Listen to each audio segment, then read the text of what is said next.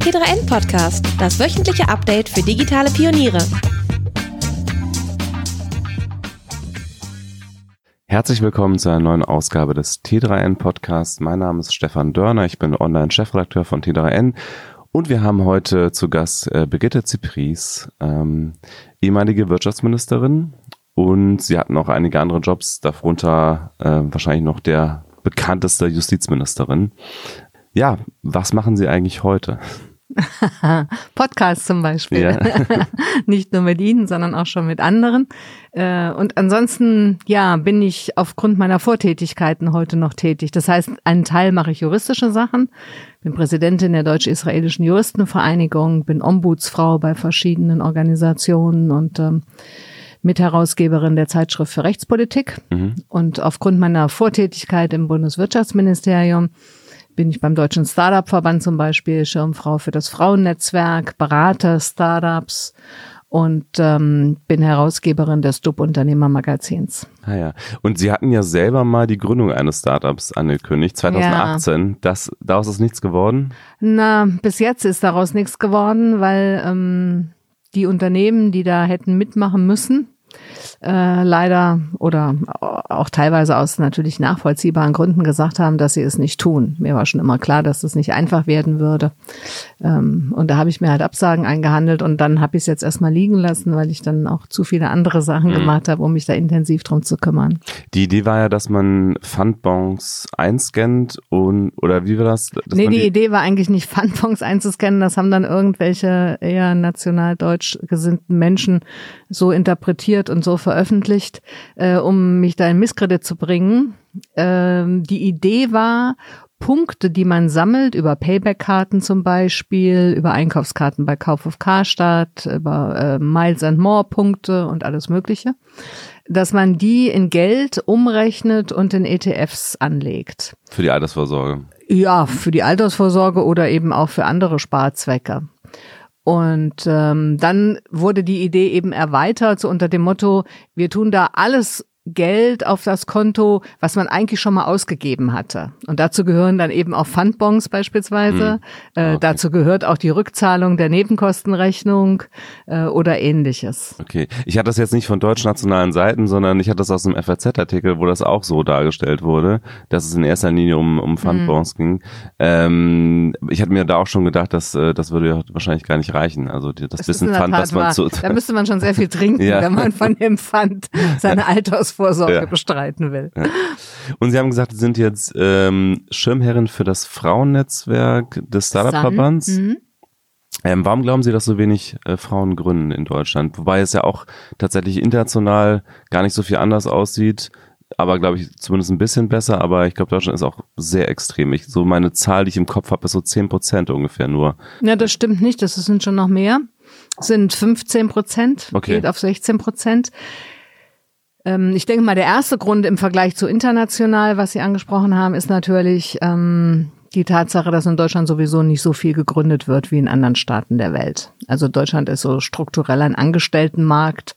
Wir haben viele große, weltweit bekannte, schöne Unternehmen. Und wenn man von der Uni kommt und von Porsche umworben wird beispielsweise, äh, dann ist das natürlich auch ein Anreiz, bei so einem Unternehmen zu arbeiten, äh, statt sich selbstständig zu machen, doch einen ganz anderen Arbeitseinsatz zu bringen, in ein ganz anderes Risiko zu gehen. Also das ist traditionell und strukturell so ein bisschen so in Deutschland. Da arbeiten wir gegen an. Ähm, dass Frauen speziell so wenig gründen, bezieht sich jetzt auch nur auf die Digitalbranche. Ähm, denn wenn Sie das über alles betrachten, dann haben Frauen schon einen Anteil von knapp 50 Prozent an, der, an allen Selbstständigen in Deutschland. Also wenn mhm. Sie die Steuerberaterbüros, die mhm. Anwaltskanzleien, die Arztpraxen, äh, den Friseursalon und alles mhm. das mit reinrechnen, dann kommen Sie auf knapp 50 okay. Prozent Frauen. Aber bei den Digitalgründerinnen sind es eben 15 Prozent. Ähm, und ich denke, das liegt daran, dass eben wenig Frauen, die MINT-Fächer studieren und von daher die Voraussetzung haben. Erstmal sind sowieso weniger. Und ähm, ja, die Frauen, die dann gründen in dem Bereich, sind ja meistens auch gar nicht aus dem Fachgebiet, sondern aus anderen. Mhm. Sie haben die Risikobereitschaft angesprochen. Ich habe da eine äh, ganz schöne äh, Anekdote aus ihrem eigenen Leben gefunden. Ähm, ihr Vater hat ein Fotogeschäft mhm. und äh, sie hatten erzählt der FAZ, dass sie gesehen haben, dass das immer schlechter gelaufen ist und dann haben sie gesagt, da wollte ich lieber Beamtin werden. Ähm, würden Sie das heute auch jungen Menschen raten, Beamter oder Beamtin zu werden oder wie würden Sie das heute sehen, diese Entscheidung damals? Ähm, ich halte die nach wie vor für richtig, äh, weil für mich persönlich auf unterschiedlichsten Gründen und einer davon war, äh, dass das Unternehmen meines Vaters halt dann doch immer ein bisschen labil war. Wenn man den Auftrag jedes Jahr nicht wieder gewann bei der Ausschreibung, mhm. dann wäre das Unternehmen pleite gegangen. Und das war also immer ein hohes Risiko und äh, war immer eine ungewisse Situation. Ähm, und deswegen war es für mich, war einer der Gründe auch, aber gab sicherlich noch mehr, weshalb es für mich so wichtig war, äh, finanziell unabhängig zu sein und da auch eine Sicherheit zu haben. Und äh, von daher würde ich die Entscheidung äh, immer wieder so treffen, zumal sich ja mein Leben durchaus ja, also sehr abwechslungsreich und spannend ja. entwickelt hat. Gab es denn Projekte in Ihrer Zeit als äh, Wirtschaftsministerin, die Sie gerne durchbekommen hätten, gerade jetzt in Bezug auf die Startup- und Digitalwirtschaft, was Sie, was Sie nicht geschafft haben? Naja, ich war ja nur ein starkes Jahr Wirtschaftsministerin und im Grunde ein halbes Jahr bis zur Sommerpause, also die erste Hälfte 17. Und äh, da kann man dann leider nicht so viel machen. Man hätte im Wirtschaftsministerium noch sehr viel mehr machen können. Und das Wichtigste, was da liegen geblieben ist, muss ich ehrlich sagen, ist der, die äh, Weiterentwicklung der Energiewende in Deutschland. Mhm. Äh, da muss dringend was getan werden. Nach wie vor ähm, sind wir da im Obligo. Und ähm, das hätte ich ganz gerne gemacht, aber das hatte ja auch gar keinen großen Sinn, da überhaupt mit anzufangen, weil ja klar war, das würde nicht funktionieren. Das muss man am Beginn einer Legislaturperiode machen. Die Startup-Szene, glaube ich, ist äh, ganz gut bedient worden von mir. Wenigstens waren sie es immer zufrieden vom Verbandsseite her. Wir haben ja da auch eine Menge an Maßnahmen gemacht und ich habe ja insbesondere das Thema Frauen und Gründungen stärker getriggert als Wirtschaftsministerin. Wir haben das Manifest entwickelt, Hashtag starke Frauen, starke Wirtschaft. Wirtschaft. Und ich habe mit vielen tollen Frauen zusammen äh, da gearbeitet, Ideen entwickelt und auch ein wunderbares großes Sommerfest gefeiert. Okay. Und ähm, wenn Sie jetzt nochmal auf die aktuelle Situation schauen und auch auf die äh, die aktuelle, also GAFA-Ökonomie, sagt man ja, also die, die Ökonomie, die geprägt mhm. ist im Internet durch die großen US-Konzerne im Consumer-Internet. Was muss Ihrer Meinung nach Deutschland jetzt tun? Wie müssen die Weichen gestellt werden? Ist es so, dass wir als Europa, Deutschland sowieso keine Chance mehr haben auf große Unternehmen im Consumer-Internet-Bereich? Sollten wir uns vielleicht komplett auf Industrie 4.0 ähm, konzentrieren oder oder gibt es noch Chancen? Es gibt immer mal diesen Begriff von dem europäischen Facebook oder sowas. Also ich persönlich glaube nicht daran, aber wie sehen Sie das? Ich glaube auch nicht daran. Das habe ich auch immer gesagt ähm, und habe immer dafür geworben zu sagen, ähm, wir sollten uns auf Industrie 4.0 konzentrieren. Da werden wir Spitze sein. Da sind wir auch wirklich sehr gut aufgestellt. Was wir aber vor allen Dingen machen müssen im Moment ist, ähm, weiteren Expansionsgelüsten Einhalt zu bieten. Also, dass Facebook jetzt eine eigene Währung machen will beispielsweise, finde ich richtig, dass das auch in Amerika sehr kritisch gesehen wird und es offenbar keine Genehmigung geben wird. Und was man jetzt aus der Schweiz hört, klingt auch nicht so, als könnte das was werden. Ähm, da müssen wir, glaube ich, aufpassen ähm, und äh, dringend zu einer besseren europäischen Regulierung kommen. Wir haben mit der Datenschutzgrundverordnung vorgemacht, äh, dass wir europäisch regeln können und dass wir damit dann sehr erfolgreich sind, auch wenn manche darunter gelitten haben am Anfang. Aber inzwischen hat sich das ja auch eingependelt und wir haben damit Standards gesetzt, die weltweit akzeptiert werden. Und das müssen wir auch in anderen Bereichen machen. Das müssen wir im Bereich der Steuer unbedingt voranbringen und das müssen wir auch im Hinblick auf die Verantwortung von Plattformen machen. Wie sehen Sie aktuell das Handeln der Bundesregierung? Also Olaf Scholz sagt, er ist prinzipiell dafür, aber ähm, es gab zumindest so Medienberichte, dass äh, er letztlich da auch so ein bisschen Angst hat, dass dann die deutschen Autokonzerne in den USA irgendwie anders besteuert werden, wenn, wenn Europa da zu forsch vorangeht. Ähm, er will keine nationale Lösung jetzt für Deutschland, so wie es Frankreich und Österreich gemacht mhm. haben.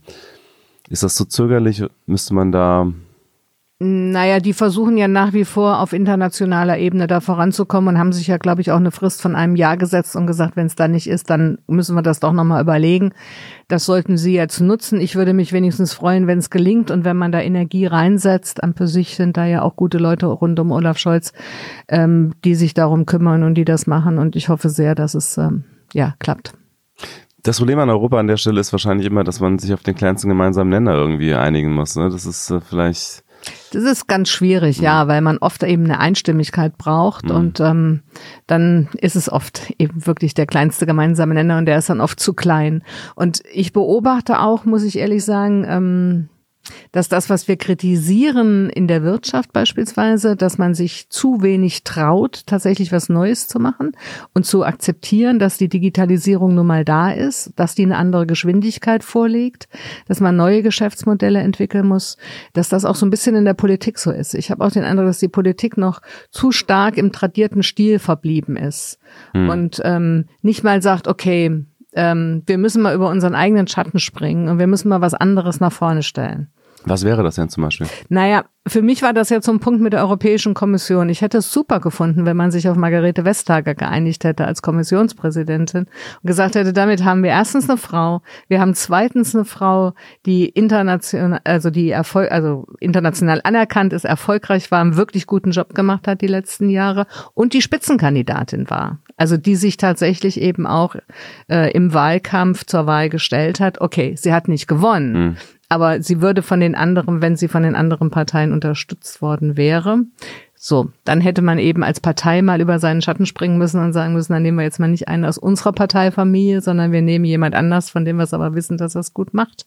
Aber und das, das sind solche mh. Überlegungen, wo ich finde, da muss Politik auch noch mal ein bisschen stärker wieder nach vorne denken und sich was verändern, weil ähm, dieses äh, tradierte Denken immer nur meins äh, und sonst keins, das, ähm, ich glaube, das zieht nicht mehr bei den Menschen. Mhm gut, ich hätte es jetzt schon seltsam gefunden, wenn man sagt, es gibt Spitzenkandidaten und dann gewinnt einer von denen, dann wird aber eine andere gewählt. Also das ist jetzt natürlich sowieso so, dass jemand anders gewählt wird. Ja, jetzt als, ist als, ja nochmal einer, der noch nicht mal Spitzenkandidat Ja, gut, aber, aber ja, ich weiß nicht genau, was ich genau seltsamer fände, aber hm. ähm, es war auf jeden Fall, glaube ich, insgesamt mal wieder sagen wir, schlecht kommuniziert an die Bevölkerung, weil ich glaube, ehrlich gesagt, außerhalb von Deutschland und den Niederlanden wusste, glaube ich, kaum einer bei der Europawahl, wer eigentlich die Spitzenkandidaten waren. Ähm, und selbst in Deutschland wissen es hm. wahrscheinlich sogar nur weniger. Also so ganz ähm, hat man sich auf das Prinzip ja, glaube ich, sowieso nicht eingelassen. Ähm, aber ich will nur mal, äh, Sie haben eben äh, Libra erwähnt von Facebook. Ähm, haben Sie persönlich irgendwelche Kryptowährungen? Besitzen Sie Nein. welche? Mm Und wie sehen Sie das Thema Bitcoin und andere Kryptowährungen? Also sind Sie das kritisch, dass man da ja an Staaten, an Kapitalkontrollen vorbei ähm, Geldflüsse hat oder, oder sehen Sie da auch Chancen drin? Wie, wie würden Sie das bewerten? Naja, grundsätzlich erstmal ist dagegen nichts zu sagen, aber Staaten müssen es dann halt regulieren. Ähm, und da sind wir leider eben auch ein bisschen zögerlich und äh, zu langsam. Ähm, da müssten wir mal einen Antritt machen. Ähm, ansonsten äh, glaube ich, äh, kann man das ruhig tun. Und schön wäre es natürlich auch, wenn Staaten das dann machen würden. Ist ja nicht gesagt, dass das immer Private machen müssen. Naja, ich glaube schon, dass viele der Anhänger aus dem Bitcoin-Umfeld halt genau das charmant finden, dass da eben keine Staaten hinterstecken und ja. äh, dass es eben sozusagen erstens an, also vorbei an irgendwelchen Kontrollen ähm, trans, also äh, ver verschoben werden kann und dass eben auch keine Zentralbank dahinter steht, die eben einfach nach Gutdünken sozusagen nachdrucken kann. Das ist ja, glaube ich, also viele dieser äh, zumindest ursprüngliche Unterstützer von Bitcoin kommen ja aus, aus so einem politischen Umfeld, äh, was genau diese Themen immer äh, nach vorne stellt, äh, Zentralbank und so weiter. Na gut, ob ich jetzt ähm, als Zentralbank Entscheidungen treffe mit Geld nachdrucken oder ob ich mich hinsetze und äh, meine Bitcoins, äh, da sehe ich jetzt erstmal keinen großen Unterschied drin. Der äh, Unterschied? Der ist nur limitiert durch die Strommenge.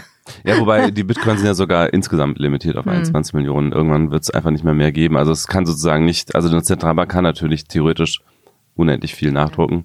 Ähm, und natürlich hat das auch einen Aspekt, jetzt gerade in Ländern, die jetzt eher Diktaturen oder so sind, dass natürlich dann das Geld äh, frei herumgeschoben werden kann. Ähm, aber ähm, Na, Geld heißt, kann normalerweise auch in Diktaturen frei herumgeschoben werden. Da geht es um andere Inhalte, die da verboten sind in aller Regel. Mm, naja, also Oder? China hat schon Kapitalkontrollen zum Beispiel, was jetzt, also die, die eigene Bevölkerung kann ja nicht, also nicht ähm, unbegrenzt Dollar kaufen und sowas, also Fremdwährung. Ach so, Fremdwährung. Oder, oder okay, Venezuela ja. oder so. Das ja, ja, gut, Fremdwährung, das ist okay. Ja, ja. ja. Ähm, ich will noch mal ähm, auf das Thema Digitalisierung allgemein ähm, zurückkommen. Ähm, wenn man sich so ein bisschen anschaut, was sorgt die Deutschen beim Thema Digitalisierung, ist eigentlich ähm, meiner Beobachtung nach Digitalisierung schon ähm, auch eine stark soziale Frage. Und da frage ich mich, warum kann die SPD davon nicht äh, profitieren? Was meinen Sie mit starke soziale Frage? Na, die Leute haben Angst, dass ähm, die Digitalisierung letztlich dazu führen könnte, dass, dass sie ihren Status verlieren, ähm, ihren Job verlieren. Ähm, sie haben Angst vor ähm, den Auswirkungen künstlicher Intelligenz auf die Arbeitswelt. Ähm, es gibt ja diese ganzen Abstiegsängste, glaube ich, sehr stark verbunden mit der Digitalisierung. Ähm, also das sind, das sind ja im Grunde ähnliche Fragen, wie sie schon mal bei der Industrialisierung aufgeworfen wurden. Ähm, und trotzdem, und die SPD war ja sozusagen die Partei, die versucht hat, damals Antworten darauf zu finden, auf die Industrialisierung. Und mir scheint es jetzt so, als würde die SPD, zumindest in den Augen der meisten Wähler, nicht die Antworten auf die Digitalisierung haben, also, oder zumindest profitiert sie nicht davon. Das so soziale Fragen sind ja schon auch, wenn man Umfragen glaubt, äh, schon wichtig für, für die Leute. Trotzdem wählen sie nicht SPD oder sehr stark genau. jetzt gerade Grüne, ähm, so im linken Spektrum. Warum ist das so? Tja, wenn ich das wüsste. dann äh, äh wäre, glaube ich, manches leichter. Ähm, ich kann es Ihnen nicht genau sagen, ich weiß es nicht. Also wir, mein Beispiel ist immer der Mindestlohn. Wir haben ja als Sozialdemokraten sehr dafür gekämpft, dass wir den Mindestlohn durchsetzen ähm, und haben dann schlussendlich auch die Gewerkschaften davon überzeugt, dass es geht und haben es gemacht. Das hat ja auch für die SPD überhaupt nicht eingezahlt, obwohl wir das Leben von über einer Million Menschen in Deutschland auf den ersten Zugriff schon gleich verbessert haben, weil sie mehr Geld gekriegt haben. Ähm, und inzwischen ist der Mindestlohn ja auch einmal angehoben worden. Also ähm, da ist ja jetzt auch so eine ja so ein Weg in Gang gesetzt das zählt irgendwie nicht. Ich kann es Ihnen nicht sagen, warum das so ist. Vielleicht, weil die Leute dann immer noch sagen, es ist uns immer noch zu wenig und ähm, dann nehmen wir lieber gleich die Linken. Wobei die und, ja auch nicht ähm, so stark sind in Umfragen jetzt gerade. Ja. Also stabil, aber. Hm. Ähm, ich glaube, ein Punkt sicherlich, also wenn Sie auf das ganze Parteienspektrum jetzt abzielen, dann ist sicherlich auch ein Punkt, dass sich das Parteienspektrum insgesamt ausdifferenziert hat, dass natürlich ähm, Teile der SPD inzwischen links wählen, Teile der SPD grün wählen, äh, jetzt auch Teile der SPD AfD wählen. Also der SPD, ähm, ehemaligen SPD-Wähler. Ja. Hm. Hm. Ja, das sind nicht nur ehemalige SPD-Wähler, das sind auch ehemalige SPD-Mitglieder. Mhm. Also das äh, ist schon so. Kennen Sie persönlich SPD-Mitglieder, die zur AfD gewechselt sind? Äh, nein, ich persönlich zum Glück nicht. Aber es gibt es. Also wir haben mhm. ja solche, äh, solche Modelle über Wählerwanderungen und mhm. ähm, Mitgliedswanderungen. Also das, ja. Gut ähm, oder nicht gut. Ähm, also wir wissen es nicht genau. Sicherlich ist ein Punkt, dass es für die Menschen äh, schwieriger wird ähm, mit der digitalisierten Welt, die immer alles einfach macht, einfache Botschaften hat, kurze, knappe Sätze, äh, klare, klare Meinungen, ähm, dass es schwieriger wird, differenzierte Gedanken irgendwo unterzubringen. Also du meinst ähm, ein bisschen Social Media, es hat da eine, eine Mitschuld, ja? Also so die ja, das glaube ich schon. Ja, ja, das denke ich ohne weiteres. Ähm, Mhm. Denn das, also alles, was ähm, mit Diskurs zusammenhängt, äh, sich aufgrund von Erörterungen Meinungen bilden, auseinandersetzen, Kompromisse finden, das ist ja das, was Politik ausmacht. Ähm, und das wird einfach äh, immer schwieriger, wenn man immer mehr so ähm, mal kurz rausrotzt, was man eigentlich meint. Ich bin da nicht so ganz so sicher, ob wirklich Social Media da die treibende Kraft ist, wenn man sich mal in den USA anschaut, wer hat zum Beispiel Trump gewählt dann sind das ja gerade die, die eher Fernseh schauen. Das sind, das sind eher die älteren, also ältere weiße Mittelschicht, die sehr viel Fox News schaut wahrscheinlich, gar nicht so stark bei Facebook ist, gar nicht bei Twitter noch weniger wahrscheinlich. Und auch in Deutschland, das sind ja nicht die, also in, der, in der jüngeren Demografie ist die AfD ja wahrscheinlich am schwächsten sogar. Es ist eher so die 50 bis 60-Jährigen, ähm, glaube ich, wo die AfD stark sind, ist, glaube ich, auch nicht so stark von, von Social Media geprägt. Also wenigstens sagt man ja, dass die AfD die besten Social Media Auftritte macht, Social Media extrem intensiv nutzt, im Gegensatz zu den anderen Parteien, wo man ja, man mhm. sagt ja uns immer, jetzt guckt euch mal an, wie die das machen und mhm. guckt doch mal, dass ihr das auch macht. Also. Ja, die haben sehr viele Fans auf ihren Seiten. Das, das stimmt. Mhm. Und das liegt natürlich einfach daran, dass sie sehr überzeugte Fans haben. Also jetzt ein SPD-Wähler oder Wählerin wird jetzt nicht unbedingt deine SPD-Seite liken, weil die wird das einfach so wählen, aber das ist dann nicht so, ich bin SPD mit vollem Herzen und äh, Fan. Ne? Und die AfD spricht natürlich schon Leute an, die dann auch sehr überzeugt sind von den Positionen der AfD und die werden natürlich auch sehr aktiv und die haben generell sehr aktive Nutzer sozusagen. Aber ich glaube, ja, aber es ist natürlich, äh, also kann keiner von uns beiden jetzt beantworten, aber mein Gefühl wäre jetzt nicht unbedingt, dass ähm, die, dass jetzt Social Media so stark dazu beigetragen hat.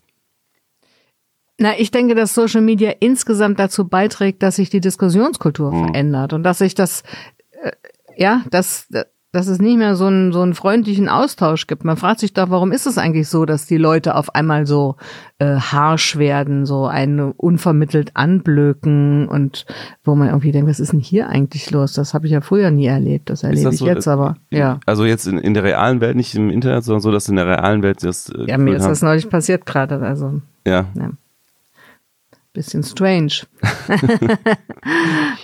ich will noch mal ganz kurz zurück zu dem Thema Digitalisierung und wie das die Wirtschafts- und Arbeitswelt verändert. Ähm, ich hatte das Thema schon mit ähm, Kevin Kühnert und Lars Klingbeil, die hier im Podcast waren, und ähm, habe mit ihnen darüber gesprochen, wenn man sich mal die Entwicklung der Produktivität anschaut.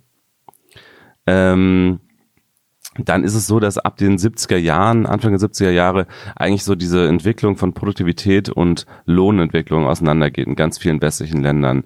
Und also bis dahin haben sozusagen ein Großteil der Menschen irgendwie noch davon profitiert, dass es einen technologischen Fortschritt gab und dann geht das irgendwie auseinander.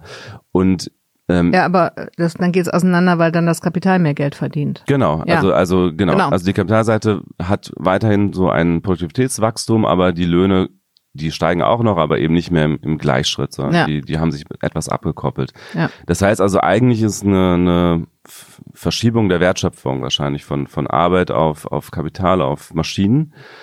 Und ähm, da frage ich mich, warum die SPD nicht noch klarer irgendwie dieses das thematisiert und überlegt, wie kann man zum Beispiel unser Sozialsystem stärker über alle Einkommensarten finanzieren. Nicht nur über die Löhne, weil die Löhne, die wachsen ja nicht mehr so stark, sondern aber die Kapitalrenditen, die wachsen immer noch sehr stark. Aber das überlegt die SPD doch Mit sicherlich. Das hat Ihnen sicherlich Lars Klingbeil und Björn Böning haben Ihnen das sicherlich ja. auch erklärt. Äh, ich meine, Andrea Nahles, das ist ja einer ihrer großen Verdienste als Parteivorsitzende, die langsam leider so nach hinten runterfällt, hat ja doch initiiert, dass so ein Sozialstaatspapier gemacht wird und dass die SPD sich überlegt, wie gering, wie kommen wir nach vorne, wie gleichen wir Hartz IV den heutigen Gegebenheiten an und wie gucken wir, dass sich der Sozialstaat weiterentwickelt, eben genau äh, solche Sachen ins Kalkül nehmend. Mhm. Und äh, von daher denke ich schon, also wir diskutieren das ja sehr intensiv, wir diskutieren sehr intensiv die Frage, brauchen wir ein Grundeinkommen? Ähm, wir diskutieren die Frage der Maschinensteuer. Also alles das wird besprochen, diskutiert und äh, man kann jetzt nicht sagen, dass sich die Partei nicht damit auseinandersetzt. Man kann jetzt sagen, wir müssten mal einen Beschluss fassen und genau, also das zum, dann mal zum, umsetzen. Oder ja. zum Thema Grundeinkommen ist ja die klare Position der Mehrheit der Partei, dass sie das ablehnen. Also da habe ich das Gefühl, dass wir Ja, aber trotzdem gibt es ja immer wieder Versuche. Das sehen Sie ja gerade hier in Berlin. Gibt es ja nur gerade wieder ein Modellprojekt mit dem Grundeinkommen. Also ist ja nicht so, dass nichts geschieht. Aber Sie persönlich sind trotzdem eine Gegnerin oder sind Sie das inzwischen, also Sie haben es, glaube ich, mal abgelehnt. Ja, ich sag mal, mir hat noch keiner vernünftig erklärt, wie das finanziert werden kann. Ähm, ansonsten habe ich ja nichts dagegen, wenn man sowas macht, ähm, aber ich sehe gar nicht, wie das bezahlt werden will. Und insofern kann ich nur sagen, halte ich nicht für geht's nicht. Ja, also ich glaube, man muss, ähm, ich, ich habe jetzt auch kein fertiges Modell, aber ich glaube, so die, die Grundtendenz ist ja schon, dass wir sozusagen mehr Wertschöpfung eben über Maschinen leisten und das sagen ja insgesamt mehr Wohlstand da ist als je zuvor. Das ist ja das ist ja unbestritten, dass wir mehr Wohlstand haben in der westlichen Welt, aber auch auf der Welt insgesamt als je zuvor durch technischen Fortschritt und dass aber eben ein immer kleinerer Teil davon sehr stark profitiert und ein größerer Teil nicht. Und ich glaube, mit dieser Grundtendenz, also muss man eben dann gucken, was genau heißt jetzt Grundeinkommen, wie hoch und ähm, es gibt ja auch so andere Modelle, negative Einkommensteuer und sowas alles. Aber ich glaube, so in der Grundtendenz müssen wir vielleicht schon irgendwann mal ganz grundsätzlich diskutieren, ist das Modell Erwerbsarbeit noch das Modell, was uns für die nächsten Jahrzehnte bringen wird? Oder müssen wir so lang, so langsam den, den Ausstieg schaffen, oder das Modell ein bisschen ändern? Und ich habe das Gefühl, die SPD ist da schon, auch wenn die Sachen diskutiert werden, aber insgesamt wenn ich, wenn ich so soziale Fragen diskutiere, dann kommt dann meist Mindestlohn. Ähm, ja, okay, das ist eine Antwort, aber das ist halt keine Antwort darauf, wenn die Arbeit am Ende vielleicht gar nicht mehr gebraucht wird. Also äh, wenn wenn es keinen Arbeitgeber gibt, der jemanden beschäftigt für irgendeinen Lohn, ähm, dann hilft der Mindestlohn auch nicht. Das ist völlig richtig, aber soweit sind wir ja lange nicht. Ja, no, also in Deutschland der, nicht, ja. nein, auch in anderen Ländern nicht. Ich kann nicht erkennen, wo äh, die Digitalisierung dazu führt, dass keiner mehr arbeitet. Also, ja. Das ist jetzt, glaube ich, alles ein bisschen überzeichnet, ja, das, äh, was glaube, sie da gerade machen. Und wir sollten vielleicht mal wieder zurückkommen auf die Frage, was hm. müssen wir denn eigentlich für heute Morgen und übermorgen klären? Hm. Denn das ist doch das, was die Menschen betrifft. Die heutige Lebenswirklichkeit, die müssen wir doch verändern. Und da, glaube ich, ist es richtig, dass die SPD beispielsweise sagt, wir müssen da die Hartz-IV-Sätze anpassen, dass die SPD sagt und ja, es ja auch gemacht hat, letzte und diese Legislaturperiode, wir müssen viel mehr Geld in Kinderbetreuung stecken. Das ist unsere Zukunft und darum geht es, dass wir da gut ausgestattet sind. Wir haben haben ähm, den Schulpakt gemacht, wir haben das Geld gegeben für die Digitalisierung der Schulen, damit Kinder und Jugendliche in den Schulen auch was lernen, wie sie mit Digitalisierung umgehen, wie sie damit auch arbeiten können und so weiter. Ich glaube, das sind die Themen, die wir tatsächlich triggern müssen. Und alles andere soll gerne diskutiert werden, mhm. wird es auch. Ähm, aber das sind alles ist eine etwas längere Strecke. Ja, ja, ich glaube nur, dass wir da, dass wir da hinkommen werden irgendwann. Beziehungsweise wir sind ja jetzt schon seit den 70er Jahren da, dass eben Maschinen für einen größeren Teil des, der Wertschöpfung zuständig sind und deswegen auch eben die Kapitalrenditen so deutlich stärker steigen als die Arbeitslöhne. Es wird immer irgendwelche Jobs geben, die irgendwelche Leute machen, aber es gibt halt immer weniger, es gibt wenige sehr gut bezahlte Jobs, die wird es auch weiterhin geben. Gut ausgebildete Leute, Manager, Leute, die Entscheidungen treffen, wird es wahrscheinlich auch sehr lange geben müssen. Aber unten ist halt was weggebrochen und das, das merkt man halt. Und ich glaube, da kommt auch nichts mehr. Also ich glaube, da Doch, ich glaube, da kommt was. Und das ist genau das Thema Mindestlohn. Und wie stellen wir sicher, dass die Leute, die einfache Arbeiten machen, auch ordentlich bezahlt werden und davon leben können? Das ist unser Thema. Mhm. Und äh, ich glaube, da, das wird auch noch eine ganze Zeit lang so bleiben. Wir werden die Menschen brauchen, die dafür sorgen, dass in den Städten äh, eine gewisse Ordnung herrscht, dass aufgeräumt wird, dass der Müll abtransportiert wird und so weiter und so fort. Das brauchen sie ja alles. Mhm. Fällt ja doch nicht weg. Und ähm, da müssen sie einfach sehen, dass da auch auch vernünftiges Geld bezahlt wird und sie müssen an den oberen Ecken ähm, und das habe ich ja leider vergeblich versucht als Justizministerin, da die Managergehälter mal zu begrenzen. Ähm, das hat ja leider nicht funktioniert. Ähm, da, da muss auch was geschehen, weil ich finde es schon völlig unmöglich, äh, was da an Geld rübergeschoben wird für nix. Warum ist es schlimm, wenn Manager viel Geld verdienen? Na, es ist überhaupt nicht schlimm, wenn Manager viel Geld verdienen. Äh, wir müssen, es muss nur irgendwie im Rahmen bleiben. Äh, und der Rahmen heißt, es muss in irgendeiner Form kompatibel sein. Und das kann nicht gut sein, so wie das jetzt beispielsweise wieder bei der Deutschen Bank ist, obwohl wir das da schon x-mal diskutiert haben, dass jetzt wieder Leute, die erwiesenermaßen keine gute Arbeit abgeliefert haben, die deshalb rausgeschmissen werden, jetzt noch für drei Jahre ihr Gehalt gezahlt kriegen. Aber das haben ja letztlich die Eigentümer der Bank mal so vereinbart, völlig freiwillig. Ne? Ja, deswegen sage ich ja auch, ähm, man muss da gemeinsam drüber reden. Wir haben das damals mit dem Corporate Governance Codex probiert, wo die Unternehmen sich auch Selbstbegrenzungen auferlegt haben. Wir diskutieren das immer wieder mit den Unternehmen. Wir haben im Aktiengesetz was verändert, was die Offenlegung anbelangt und hatten gehofft, dass wir darüber was regulieren können. Aber ähm, der alte Satz, Schamlosigkeiten scheuen das Licht gilt leider nicht für Vorstände. Alles klar. Ähm, ich glaube, so, ich habe eigentlich alle Fragen angesprochen, die ich gerne ansprechen wollte. Wollen Sie noch irgendwas besprechen? Irgendwas Wichtiges, was ich vergessen habe zum Thema Digitalisierung, Wirtschaft? Ja, würde ich gerne. Und zwar? Äh, das Thema Diversität in der Wirtschaft. Wir haben da nicht drüber geredet. Das stimmt. Wir haben über Frauengründung geredet. Das stimmt. Ähm, es gibt aktuell ja, es gibt eine ähm, gesetzliche äh, Quote für die Aufsichtsräte und es gibt eine freiwillige Verpflichtung für die Vorstände, die aber nicht umgesetzt wird. Ganz, ganz, oder es gibt, glaube ich, zumindest dieses Gesetz, dass ähm, die Unternehmen angeben müssen, was die Zielquote ist bei den Vorständen, oder das machen zumindest jetzt alle. Ähm, und ähm, da ging ja zum Beispiel durch die Medien, dass bei Zalando da die Zielquote null steht. Ähm, wünschen Sie sich da eine verbindliche gesetzliche Quote?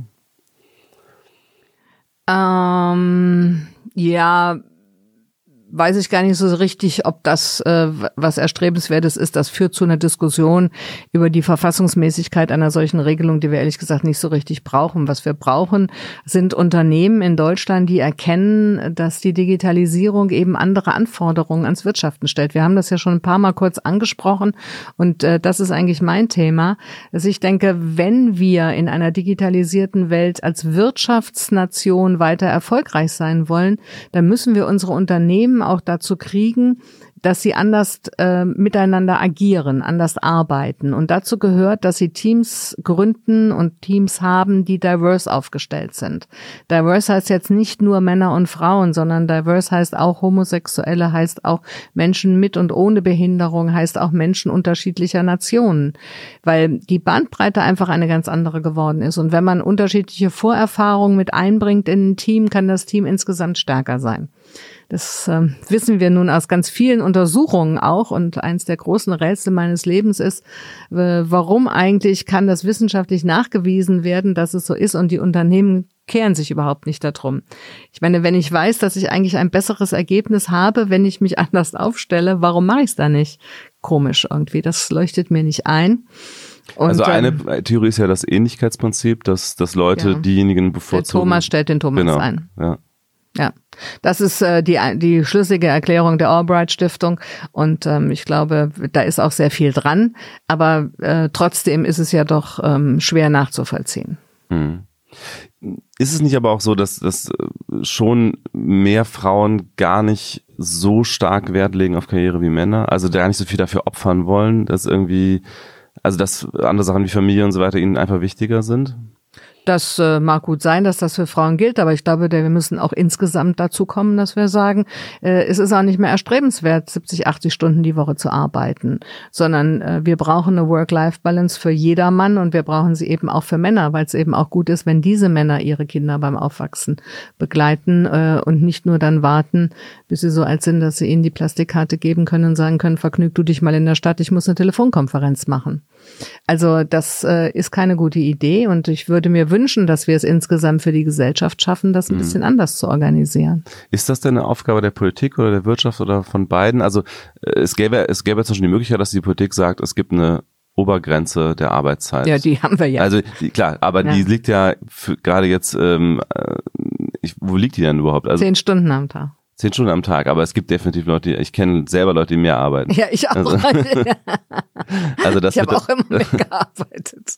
ja, naja, also, deswegen, also eben, dass äh, eine gesetzliche Regelung nützt da nichts, sondern ich glaube, es hat eine Menge was mit so einem gesellschaftlichen Verständnis zu tun. Und das kann man natürlich als Politik begleiten, tun wir ja auch. Wir haben ja beispielsweise bei der Elternzeit diese 12 plus 2 Regelung eingeführt. Das heißt, wenn man die volle Elternzeit ausschöpfen will, muss der andere Partner mindestens mal zwei Monate Elternzeit nehmen. Das machen ja inzwischen auch schon einige Männer wird immer mehr. Und es ist auch gut, dass jüngere Männer, die danach wachsen, auch sagen, ich habe auch Spaß daran, ich möchte das auch gerne. Mir ist es auch wichtig zu sehen, äh, wie mein Kind groß wird und es dabei ein, äh, ein Stück weit intensiver zu begleiten. Mhm. Und das haben wir eben durch gesetzliche Regelungen flankiert und das müssen wir auch noch weiter tun. Ich glaube, dieses Modell mit den Regelungen der Elternzeit und der Bezahlung der Elternzeit, das kann man sich auch noch ausgebaut vorstellen. Ja, dann ist es das sozusagen äh, Ihr Wunsch, Ihr Appell an die Politik so am Ende. ja, das hat ja jeder äh, ja. schon auf dem Schirm, so ist ja, nicht. Ja. Hm. Gut, dann vielen Dank für die Zeit und bis zum nächsten Mal. Tschüss. Gerne, tschüss.